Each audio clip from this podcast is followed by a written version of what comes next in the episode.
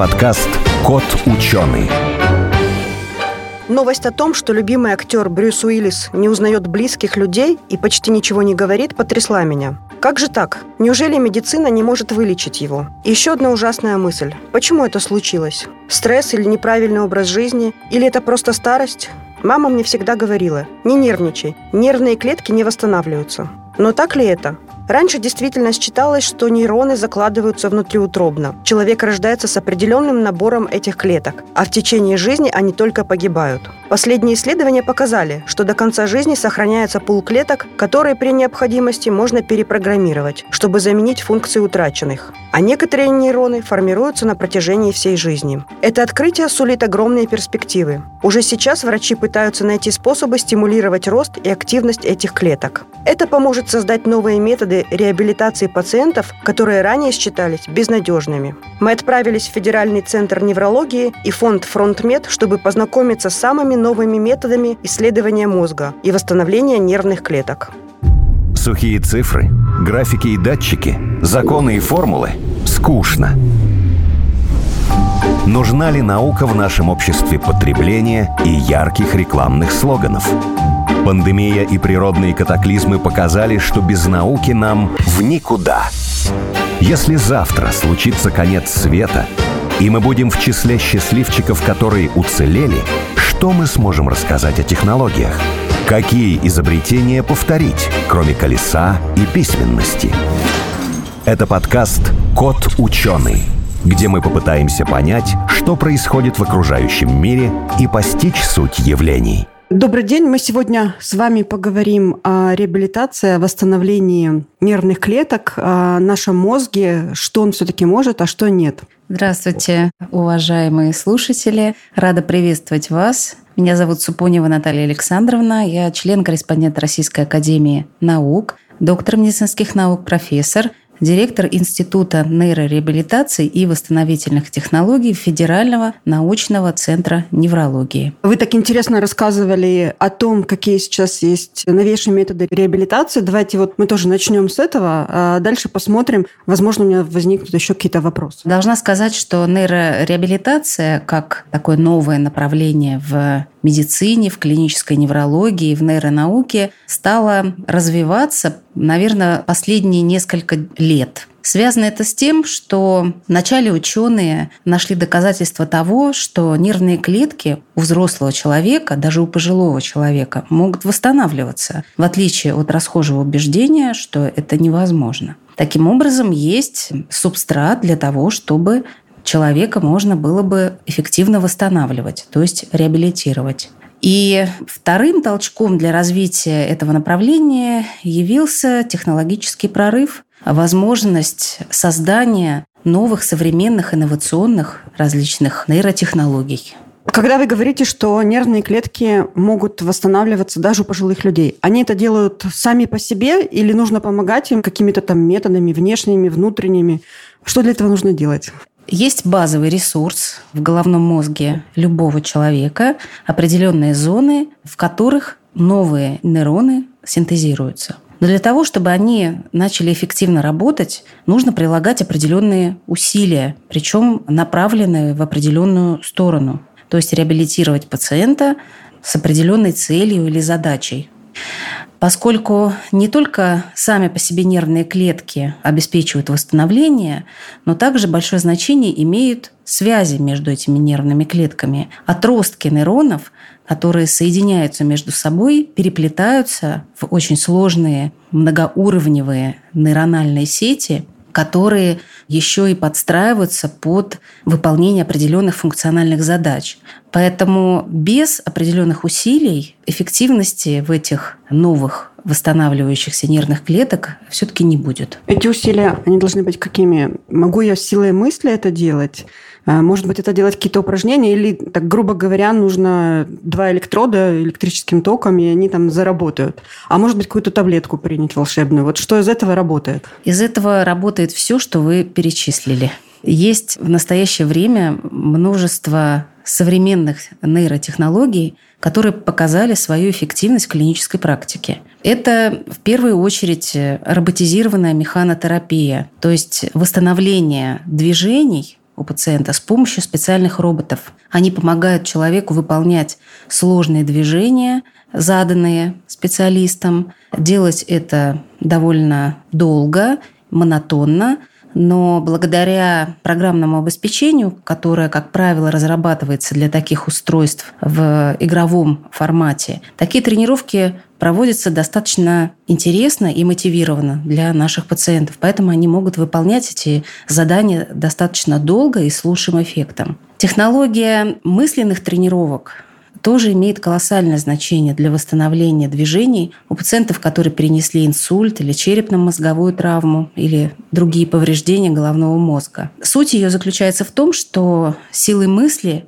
человек представляет определенное движение, Считывающее устройство, энцефалограф, записывает изменения биоэлектрической активности головного мозга, анализирует. И в случае, если такое представление движений, такая сила мысли эффективна, она вызвала определенное изменение активности мозга, дается обратная связь в различных форматах. Это может быть зрительное, какое-то изменение рисунка на экране, или это может быть срабатывание экзоскелета, помещенного на ослабленную конечность, и тренировки в таком формате действительно обладают хорошим эффектом, в том числе даже у тех пациентов, у которых движение полностью отсутствует. Для нас, для врачей-реабилитологов, эта категория пациентов особенная, потому что для них мало каких технологий можно применить, если отсутствует какое-либо активное движение. При применении мысленных тренировок эффективность восстановления возрастает значительно а также методы так называемой неинвазивной нейромодуляции, воздействия электромагнитным полем и электрическим полем. Происходит это неинвазивно, то есть без оперативного вмешательства, без вскрытия черепной коробки, то есть через кожу происходит воздействие. Это безболезненно, но благодаря устройствам, которые генерируют эти электромагнитные или электрические поля, удается изменить биоэлектрическую активность головного мозга и заставить двигательные клетки и другие клетки коры головного мозга работать. Искусство врача-реабилитолога состоит в том, чтобы в правильном месте, в правильной зоне, с определенными параметрами осуществлять это воздействие для того, чтобы восстановление было наиболее эффективным. Когда вы говорили о механотерапии, это имеется в виду, если утрачена подвижность какого-то части тела, да, допустим, руки, ноги, и с помощью роботов мы сначала помогаем запомнить нервной системе человека эти движения и соотнести их с сигналами, которые в мозгу, да? Таким образом? Ну, может быть, и таким образом. Смысл в том, что человек учится заново двигать своей ослабленной конечностью. С нуля или с единицы, у кого насколько эти движения изменены. И смысл такой технологии, механотерапии с помощью роботов, заключается именно в том, чтобы обучить человека двигать этой конечностью, поскольку это затруднительно, когда она слабая, а робот учит ею пользоваться. То есть это процесс обучения. И, как известно, тренировка, так таковая, силовая или аэробная, она дает прибавление мышечной силы. А дополнительное воздействие с помощью других технологий заставляет нервные клетки образовывать новые соединения, вот эти связи и тем самым этот навык закрепляется. А вот когда вы говорите о нейромодуляции, да, это воздействие магнитного электрического поля, это уже не на отдельные конечности, это в целом на мозг? Да, совершенно верно. Речь идет именно о воздействии на кору головного мозга человека. Именно в коре содержатся те зоны, которые управляют движениями конечностей человека. И мы воздействуем на эти зоны или на близлежащие, заставляя либо работать те, которые повредились в результате болезни, либо заставляем соседние принять на себя эти функции и скомпенсировать утрату. А что, так тоже можно, да? Да, так тоже можно. А ведь резервы э, головного мозга человека очень велики. Как известно, мы используем очень небольшую часть нейронов. Остальные находятся в таком, ну, можно сказать, спящем состоянии по умолчанию. И более того, такие клетки являются пластичными, они гибкие, они могут адаптироваться адаптироваться под ситуацию и частично взять на себя функцию тех клеток, которые погибли в результате заболевания. Вот мы сейчас говорили это о конечностях, а если говорить, допустим, о потере там, зрения, повреждении участков, которые отвечают за речь или за какие-то другие функции, это тоже справедливо? И тоже такие же делается такая реабилитация? Да, совершенно верно. Головной мозг обеспечивает множество функций, и не только движение. Есть много зон, которые каждый обеспечивает свою функцию или пересечение этих участков коры. И, к сожалению, в результате заболеваний центральной нервной системы, то есть болезни головного мозга, как правило, утрачиваются не только движение. Это действительно может быть и речь, и память, это может быть нарушение движений, связанное с потерей чувствительности, нарушение баланса, координации, множество проблем. И методы реабилитации воздействуют комплексно. Реабилитолог, прежде чем разработать программу реабилитации, оценивает пациента в комплексе и получает информацию о том комплексе проблем, который возник у больного человека в результате его заболевания. И уже программа реабилитации строится в зависимости от того, что именно повреждено больше всего или больше всего беспокоит пациента, а также имеет потенциал на восстановление. Большинство технологий, которые я упомянула, применяются и для восстановления других функций, не только движений. Когда вы говорили, что соседние участки, соседние клетки могут на себя взять те функции, которые утрачены. А вот как же с разделением, да? Там есть различные функциональные зоны, есть различные участки. В этом случае они могут друг друга заменять или не так хорошо? По-разному. Но, как правило, за сложные функции, за которые отвечает головной мозг, отвечает несколько зон. Мы выделяем первичные, вторичные, третичные поля, которые переплетаются между собой, имеют функциональные связи и анатомические связи. Поэтому в целом надо сказать, что нет такого строгого ограничения, анатомического ограничения в коре головного мозга. Хотя, безусловно, локализация имеется. Мы знаем, что в определенной извилине, в конкретном поле обеспечивается там такая-то функция, либо другая. Но в жизни устроено все гораздо сложнее. И благодаря этому и происходит восстановление, если произошло заболевание. То есть с этой стороны ограничений почти нет. А вот с другой стороны, вот повреждение мозга это может может быть, допустим, в результате инсульта да, произошло омертвение каких-то клеток. Может быть травма, может быть отравление, да, интоксикация какая-то, может быть еще какие-то там вследствие, там, допустим, эпилепсии, может быть еще что-то. Вот в этом плане есть ли различия между реабилитацией и восстановлением функций? Э, разумеется, есть ограничения, и реабилитационный потенциал, то есть те шансы, которые имеет каждый человек на восстановление, он различен. Очень большое значение имеет, в какой зоне произошло повреждение и насколько оно обширное, потому что есть определенная критическая масса повреждения. Особенно это касается воздействия на мозг в целом. Например, вы упомянули токсическое повреждение. Или это длительная гипоксия в результате, например, падения артериального давления, клиническая смерть, например, произошла у человека, и мозг в течение какого-то времени не получал кислорода. Тогда очень большое количество нейронов теряет жизнеспособность и, конечно, не безграничные возможности головного мозга. Мы, говоря о реабилитации, подразумеваем использование максимальных шансов конкретного человека на восстановление.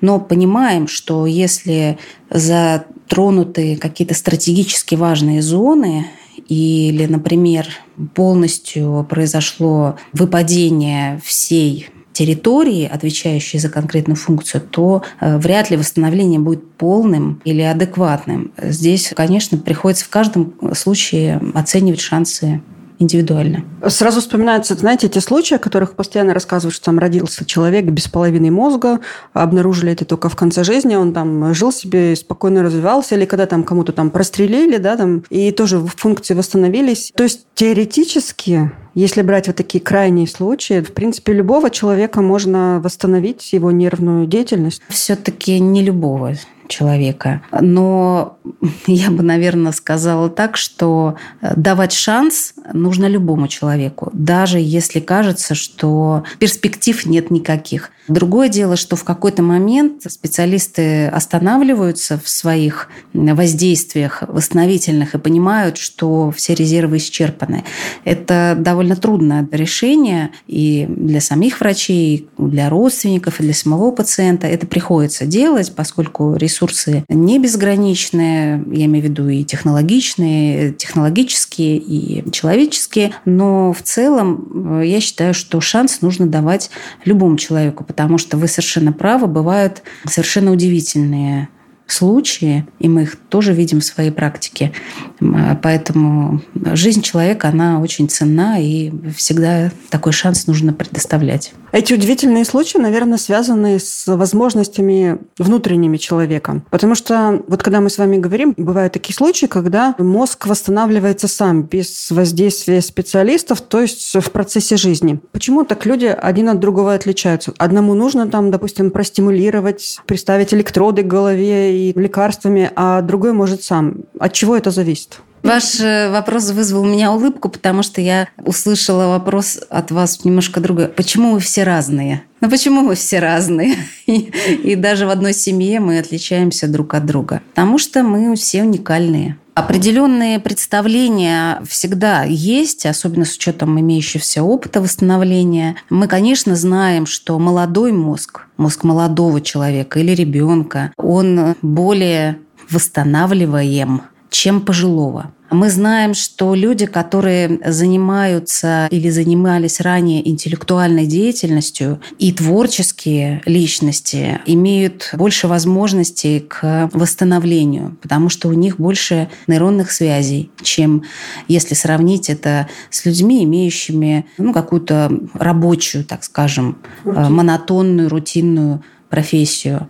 И очень важно исходное состояние головного мозга и в целом те факторы риска, которые есть у конкретного человека. То есть если человек, ну, условно говоря, там, заботился о здоровье своего мозга, значит, у него сохранных клеток значительно больше, чем у того, кто постоянно травил его какими-то токсическими веществами или курением там, э, или еще чем-то. Поэтому это, конечно, имеет значение. Так, давайте поподробнее про заботился о здоровье мозга. Да? Я знаю, что у вас существует такой проект и программа здоровья мозга, но наверняка она включает не только отказ от вредных привычек там э, и здорового питания. Наверняка что-то еще есть. Э, наверняка есть какие-то там интеллектуальные упражнения, может быть, какие-то физические упражнения. Э, что в нее входит? Эта программа действительно многогранна, но на том этапе, на котором мы сейчас находимся, речь идет о совсем базовых вещах. Это об оценке и контроле собственных факторов риска, которые существуют у каждого конкретного человека. Есть факторы риска, которые не модифицированы модифицированы. Например, пол все-таки мы не можем модифицировать. Например, возраст. На это повлиять мы тоже не можем. Может быть, еще какие-то особенности генетические, например, наследственность. Известно, что э, если в семье э, накапливаются сердечно-сосудистые заболевания, то риски в этой семье заболеть инсультом или инфарктом выше по сравнению с другими семьями. Но есть факторы, на которые можно повлиять. То, что вы упомянули, это вредные привычки, это здоровое питание, это контроль хронических заболеваний, э, артериальная гипертония, атеросклероз сосудов, различные эндокринологические заболевания, например, сахарный диабет или нарушение функции щитовидной железы, дисбаланс определенных витаминов. Э, Все это должно быть в порядке. Это определенная гигиена так сказать, определенные правила заботы о своем организме и о своем головном мозге в том числе, а, поскольку все-таки личность определяет функционирование головного мозга. И, безусловно, тело должно быть здоровым, мышцы, другие внутренние органы. Но никакого особого значения это иметь не будет, если голова не будет в порядке. Но на самом деле, если у человека нарушена память, внимание, он абсолютно не может быть социально адаптирован, то уже неважно, в каком состоянии находится его тело. А вот эта вот э, память, внимание, за ним тоже можно проследить и оставить его в порядке? Или я думала, что оно само по себе, допустим, если пропала память, то уже пропала. Или можно как-то делать, чтобы она не пропала? Можно делать, как, чтобы она не пропала. В нашем проекте проводилось исследование, мы изучали Э, категорию лиц трудоспособного возраста от 40 до 60 лет и определяли долю людей, которых не устраивает их э, когнитивные функции, то есть имеются определенные жалобы на концентрацию внимания, память, и проводили, изучали причины, и оказалось, что в такой возрасте самой частой причиной является хронический стресс тревожные состояния. Это то, что поправимо. Это то, что можно исправить э, когнитивно-поведенческой, психотерапевтическими методиками и медикаментозно тоже можно скорректировать состояние. Э, и в случае успеха э, такие жалобы регрессируют. То есть это вещи, которые можно лечить, и они лечатся. После 60 наступает момент, когда начинают появляться уже нейродегенеративные заболевания. Болезнь Паркинсона, болезнь Альцгеймера может начинаться в таком возрасте. И на эти состояния повлиять уже значительно сложнее. Здесь уже врач дифференцирует, какого рода патология имеет место, тоже назначает терапию, но понимает, что если это прогрессирующее заболевание, то оно все равно будет э, прогрессировать. Здесь можно управлять только с определенными оговорками. А вот э, есть еще такие я читала ну, исследования, интервью давали доктора о том, что в пожилом возрасте, чтобы развивать свою нервную систему, чтобы не давать ей э, деградировать, нужно учить иностранные языки, заняться музыкой, допустим, или каким-то делом, которое совершенно новое для человека. Это с чем связано? Тоже с мозгом, с какими-то функциями его? Да, любые творческие задания, не обязательно новые, принципиально новые, но это может быть в рамках интересов или хобби человека, но все-таки с какой-то новизной они э, обладают положительным влиянием на работу нервных клеток и на развитие новых э, межнейрональных связей. Поэтому очень рекомендуется людям любого возраста, особенно пожилого возраста, э, развиваться творчески. И если еще о пожилых людях, ну давайте возьмем, если человек прожил половину жизни, к примеру, там 40-50 лет, как вы вот как врач оцениваете, насколько у среднего статистического человека поврежден мозг? Ну, то есть насколько там, как говорится, может быть, отмерло нервных клеток, насколько там уже нефункционален он? Можно как-то оценку дать? Наверное, в количественном или даже в процентном соотношении у нас возможности оценить именно нейроны пока еще нет. Но мы можем многое другое. Мы можем оценить, например, функции человека специальными тестами, специальными задачами. Ту же память, внимание, координацию, концентрацию. Есть специальные задания, которые мы даем человеку, сравниваем с нормативными значениями и делаем выводы, если есть отклонения. А, кроме того, новые технологии нейровизуализации, то есть магнитно-резонансной томографии, позволяют увидеть изменения в веществе головного мозга на микроструктурном уровне. А, фактически мы сейчас приблизились к тому, что э, сейчас прижизненно можно Э, проводить э, практически морфологическое исследование ткани вещества головного мозга. И это позволяет сделать определенные выводы о том, как э, происходит микроциркуляция, то есть кровообращение есть ли дефицит этого кровотока, который, может быть, еще не проявляется клинически или какими-то очаговыми изменениями в головном мозге, но уже имеет определенную такую базовую основу да, для того, чтобы в дальнейшем уже развивались патологические процессы. Это позволяет нам в определенном смысле заниматься прогнозированием того, что может ждать человека в будущем, если, допустим, его жизнедеятельность никак не изменится.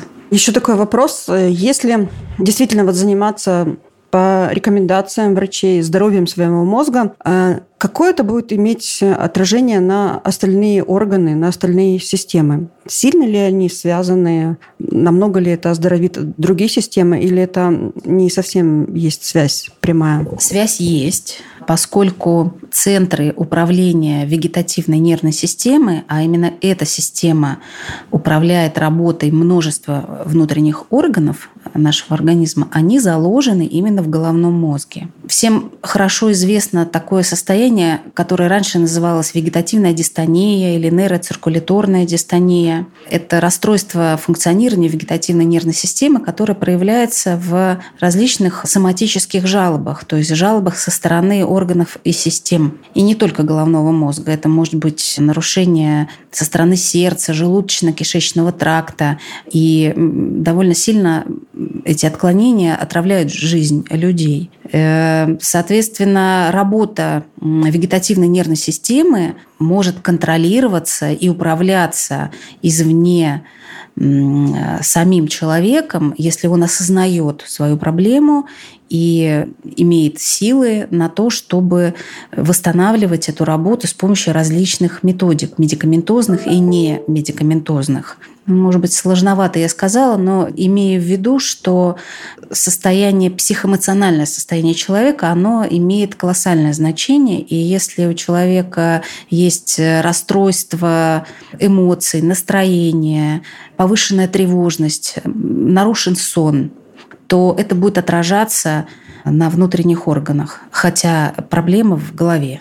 Такое прозвучало, что одним из характеристик есть э, пол человека. От пола человека, мужчина или женщина, тоже зависит, э, как идет его реабилитация или как стареет, или э, насколько здоровый его мозг? Да, определенное различие есть. Мы знаем, что женщины, имея определенный эстрогенный фон, имеют защиту от сердечно-сосудистых заболеваний, пока у них не наступает климактерический период.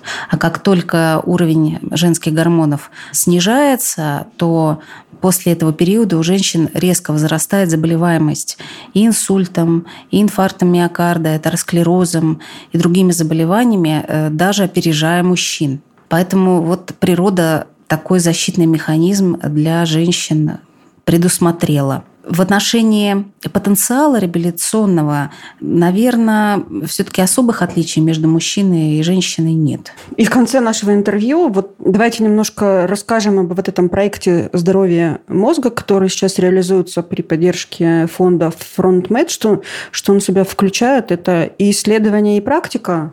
Наш фонд поддерживает э, научные исследования на всех этапах, начиная с самых первых, когда э, ученые формируют какую-то гипотезу, э, проводят пилотные исследования, сравнительные, получают определенные результаты, иногда положительные, иногда отрицательные, и в дальнейшем проходят весь путь до уже э, реальных практических результатов. Большим направлением работы фонда является поддержка разработок в области нейрореабилитации. На разных этапах проходят исследования тех технологий, о которых мы с вами говорили в самом начале. Это интерфейс мозг-компьютер, неинвазивная нейромодуляция, и механотерапия с экзоскелетами. Поэтому здесь работа поддерживается достаточно активно.